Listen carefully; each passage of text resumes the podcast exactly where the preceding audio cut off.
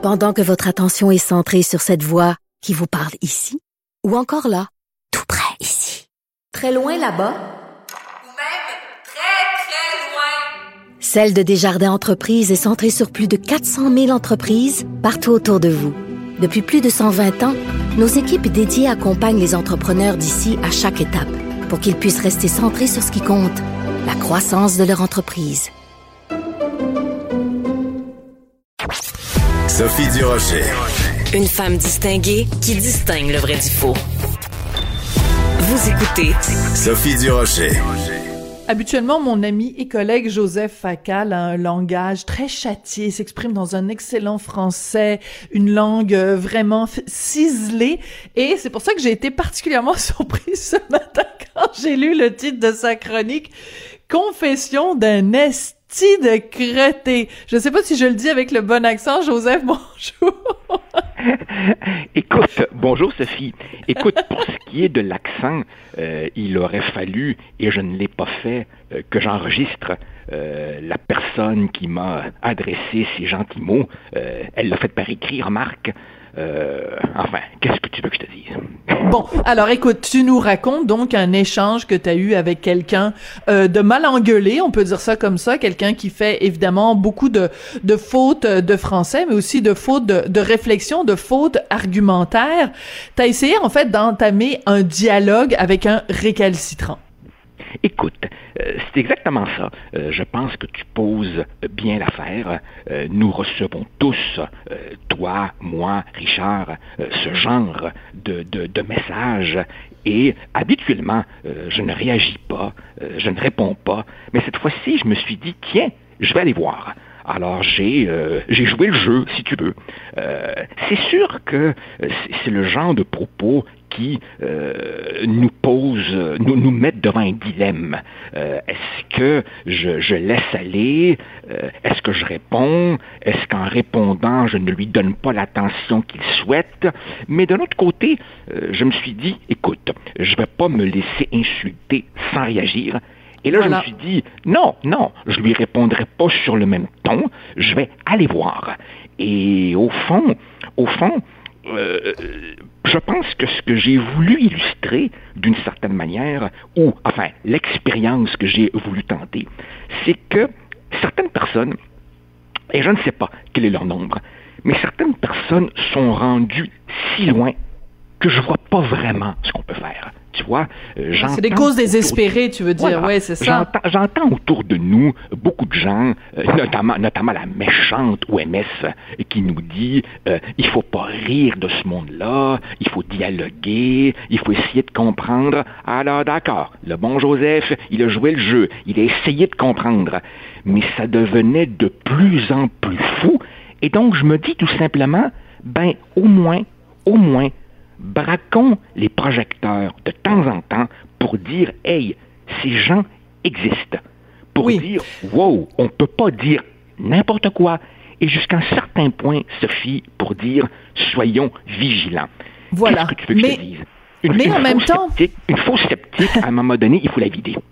Ah, ben ça c'est bien, c'est une c'est une belle euh, une belle image, mais tu vois ça pose la question par exemple d'une station comme Choix Radio X à Québec qui a interviewé à plusieurs reprises des gens comme Alexis Cossette Trudel euh, et autres. Et c'est correct de donner la parole à ces gens-là, mais il faut les confronter quand les gens disent des énormités. C'est notre rôle comme journaliste ou comme intervieweur de, de, les, de les confronter. Quand il y a une complaisance avec des gens qui tiennent des propos complètement farfelus. Puis je donne l'exemple de choix, mais je pourrais donner l'exemple du devoir aussi. Le devoir qui avait fait une entrevue avec Alexis Cossette Trudel et le, le Monsieur Cossette Trudel, à un moment donné, euh, il dit euh, bon, euh, Lady Gaga, elle mange des cadavres, puis bon. Et le journaliste nous raconte ça comme si Alexis Cossette Trudel avait dit ce midi j'ai mangé deux hot dogs pour le lunch. Oui, oui. Non, non, écoute, moi, moi pendant, pendant longtemps, j'ai choisi d'ignorer cela et, et j'ai un copain qui est, qui est prof de sociaux et qui s'intéresse au phénomène et qui m'a dit non, non, va voir. C'est complètement capoté, mais en même temps, c'est révélateur. Il faut de temps en temps aller dans les recoins de la société pour voir de quoi elle est composée. Et au fond, Sophie, en disant ça, je te confesse, je te confesse une erreur de lecture que j'ai commise depuis, longtemps, en fait, c'est que je crois, je crois que comme bien des gens, j'avais sous-estimé le, nombre de, ces gens. Il y en a beaucoup. Et possiblement que les réseaux sociaux euh, nous, nous, les ont fait voir, nous les ont fait connaître et probablement, probablement euh, jouent une sorte de rôle dans leur multiplication. Car quand tu demandes à ces gens-là, OK, c'est quoi vos références, c'est quoi vos sources, c'est quoi vos recherches, ben, ils te renvoient vers des trucs aussi capotés que leurs propres propos. Autrement dit, ils s'enferment dans une espèce de bulle d'auto-renforcement, et si tu n'es pas d'accord avec eux, tu fais partie du complot.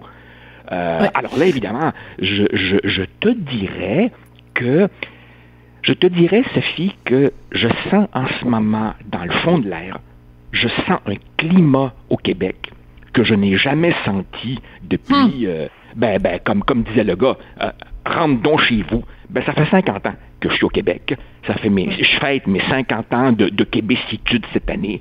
Et je n'ai jamais senti euh, ce que je sens en ce moment dans le climat social, ni pendant le référendum de 95, ni hmm. pendant la crise d'Oka. Jamais je n'ai senti qu'on était aussi proche d'un grand dérapage. Ça fait peur? Ben écoute, euh, j'ai exercé jadis des responsabilités euh, au gouvernement et, et, et, et, je me suis fait une carapace. Tu sais, l'avantage d'avoir été en politique, c'est que nous avons été si copieusement insultés qu'on finit par se faire une espèce de carapace. Mais là, quand je vois le premier ministre, mon premier ministre, notre premier ministre à tous, qui siffle la fin de la récréation, qui ordonne des mesures sévères que j'appuie entièrement, et que le soir même, je vois des gens qui disent Ben, je vais aller déchirer les contraventions, j'obéirai pas. Ben là, tu te demandes un peu jusqu'où, et tu as vu mhm. hier, quand le premier ministre annonçait euh, les mesures, et encore une fois, j'y souscris, l'une des premières questions qui lui a été posée est la police aura-t-elle les moyens requis pour euh, faire respecter ces, ordonnances plus musclées. Et très franchement, qu'on en soit rendu à se poser ces questions mm-hmm. montre à quel point le climat social s'est dégradé. Oui, et ce qui est inquiétant, c'est qu'on se dit bon, euh, essayons d'imaginer une situation euh, hypothétique. Euh, monsieur et Madame Brossard de Brossard font le party chez eux. Il y a 25 personnes à souper. Le voisin, voyant ça, appelle la police. La police débarque avec leur contravention portative et distribue des contraventions de 1000 dollars à monsieur, madame Brossard et leurs 25 invités c'est possible que ça dérape, là. C'est possible que ça se passe pas bien puis que ça finisse en foire d'empoigne. Et on, va faire quoi quand il va y avoir des monsieur et madame Brossard de Brossard à, à l'échelle de toutes les, les, les zones rouges, là? Euh, ben, oui, absolument. Mais, mais, mais tu sais, j'ai l'impression que, j'ai l'impression que le prototype de madame Brossard de Brossard, c'est pas tellement lui que je crains comme des gens qui, depuis longtemps, finalement, ont en eux une grande frustration accumulée, mhm. un grand potentiel de violence qui, au fond, se cherche un exutoire et la crise actuelle est un bon prétexte. Euh, ils sont frustrés pour des tas d'autres choses et au fond, ceci leur donne le prétexte de, hurler euh, au fascisme. Et bien entendu, pour poursuivre un petit peu ton scénario, la personne, évidemment, va se dire, j'ai été dénoncé par quelqu'un. Oui, ah voilà. il va commencer évidemment à regarder ses voisins, À chercher des coupables, ouais. Et là, évidemment, euh, ça pourrait devenir assez laid. Et, et, et, de notre côté, il faut bien comprendre aussi que hier, euh, le premier ministre a joué une très grosse carte, dans la mesure où quand on dit qu'on va serrer la vis, ben, si on veut préserver sa crédibilité et la légitimité de l'État, il faut être prêt à aller jusqu'au bout. Au fond, permets-moi un vieux cliché, c'est comme le parent qui menace son enfant Voilà. de conséquences. S'il ne tient pas parole, il perd immédiatement toute autorité et il encourage la désobéissance. C'est ce que nos voisins du Sud, qui en ce moment ont des pires problèmes que nous, appellent Oui. walk the walk et talk the talk. Tu vois? Absolument. Là, le premier Mais- ministre s'est fâché. Ben là, Ouais. il faut assumer. Oui, et euh, je je sais pas si tu as écouté euh, l'é- l'émission, la nouvelle émission à TVA, La Tour, là, avec euh, Patrick Huard, il recevait donc hier euh, Denis Coderre, qui lui disait, bon, évidemment, comme ancien politicien, je regarde ça, évidemment, avec mes yeux de, de politicien, mais il disait, tout est, il dit, euh, le, des fois, le messager est plus important que le message. Est-ce que tu euh, trouves que François Legault, conférence de presse d'hier, qu'il a euh, utilisé le bon ton, la bonne, la bonne approche pour euh, faire cette annonce-là, ces annonces-là? Je te dirais que globalement, oui. Tu sais, on ne se réinvente pas. On est comme on est. On dirige comme on est. Et depuis le début, euh, François Legault, si tu veux, la joue en bon père de famille, la joue de manière empathique, euh, avec des mots simples. Il est comme il est. Et je pense que jusqu'à maintenant, ça lui a globalement réussi. Mais c'est sûr que maintenant, on est entré, on est entré dans une période euh, difficile. Euh, C'est sûr aussi, je l'admets, c'est sûr que le gouvernement lui-même n'est pas exempt euh, de tout reproche. Par exemple, fermer les musées, mais garder Non. ouverts les gyms, bien entendu qu'on pourrait, qu'on pourrait discuter longuement de cela. Mais, mais, ce que je note, c'est que certaines personnes prennent appui sur les coches mal taillées du gouvernement, qui sont réelles et indéniables, et se servent de ça comme Voilà. prétexte pour délégitimer toute l'action de l'État. Fondamentalement, le, le positionnement global du gouvernement, qui est de tolérer un certain niveau de contamination qui, s'il reste dans une fourchette maîtrisable, permet au moins de maintenir ce qui est vraiment essentiel, les écoles, les hôpitaux et les commerces de première nécessité, mais ce choix-là, il est le bon. Et, et- et il ressemble à ce qui est fait dans la plupart des sociétés. Tout simplement parce que, que veux-tu? Que veux-tu? Depuis le printemps, on travaille sur nos capacités de dépistage et- et on note évidemment leur insuffisance et la fragilité d'un réseau. Et le pauvre Legault, ben, qu'est-ce que tu veux? Il hérite de notre incurie collective sous tous les régimes passés, libéraux comme péquistes. Alors, alors, pour répondre à ta question, le pauvre gars, il fait du mieux qu'il peut et malgré tous les reproches qu'on pourrait lui faire, j'ai pour lui énormément de respect et une forte dose de sympathie. J'aimerais Ouais. pas être à sa place en ce moment. Non, en effet. Écoute, je veux juste revenir euh, brièvement quand même, euh, euh, euh, Joseph, sur euh, cette personne-là qui t'a écrit et qui t'a dit retourne chez vous. Et euh, tu- le croiras pas, mais il y a plein de gens qui ne savent même pas d'où tu viens, Joseph, et à quel point t'es. Non, mais c'est parce que tu sais, t'as un prénom euh, qui, qui pourrait être un prénom en plus au Québec, avec quasiment 50% des gens à une certaine époque s'appelaient s'appelaient tous Joseph, puis les filles s'appelaient toutes Marie.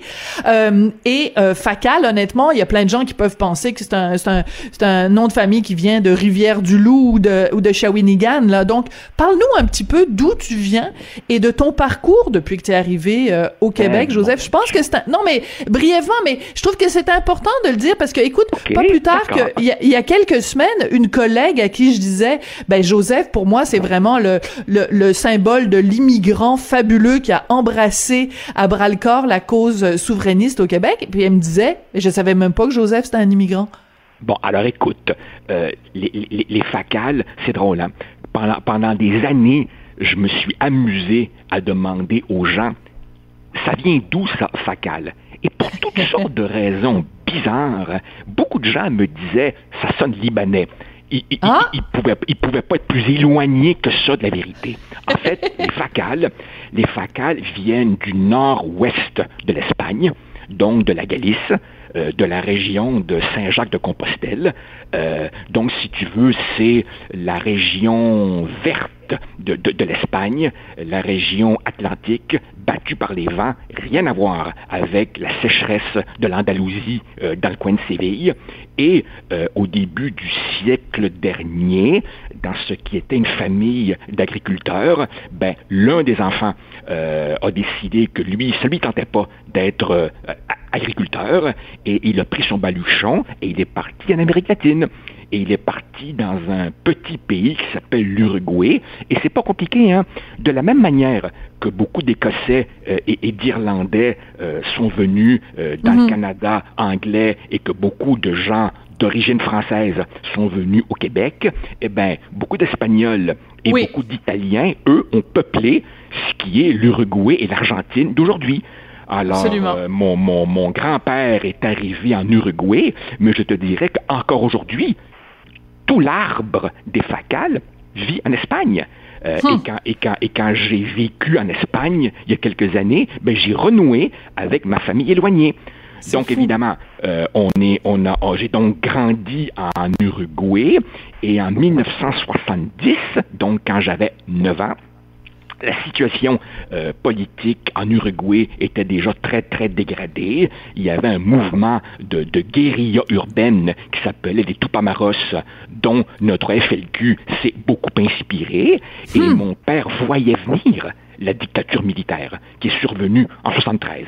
Donc, nous sommes partis euh, euh, avant de ne plus pouvoir partir, et comme mon père parlait déjà français, ben, il a fait des demandes d'emploi dans tous les pays francophones du monde, et on est arrivé au Québec, ben, tout simplement parce que c'est ici que mon père a eu sa première job. Euh, hmm. c'est une belle histoire. une belle histoire. Moi, j'ai toujours dit que je suis juste un Québécois avec un drôle de nom, c'est tout. Joseph, j'adore ça. C'est une belle histoire. Puis je trouvais que c'était important que tu la racontes pour que tout le monde sache euh, d'où tu viens. Puis moi, j'espère juste qu'un jour, euh, les gens vont arrêter de te dire retourne donc d'où tu viens. Parce que nous, on t'aime au Québec, puis on aime lire tes chroniques, puis on aime t'entendre à la radio. Alors je t'embrasse. Un gran beso. Ah, muchas gracias. Ciao. Para que le bien. que le pasa bien. Et nos vemos, nos hablamos la semana que viene. Merci beaucoup, Joseph. Et on se revoit avec plaisir. Et on se revoit la semaine prochaine. C'était Joseph Facal, mon ami et collègue chroniqueur au Journal de Montréal, Journal de Québec.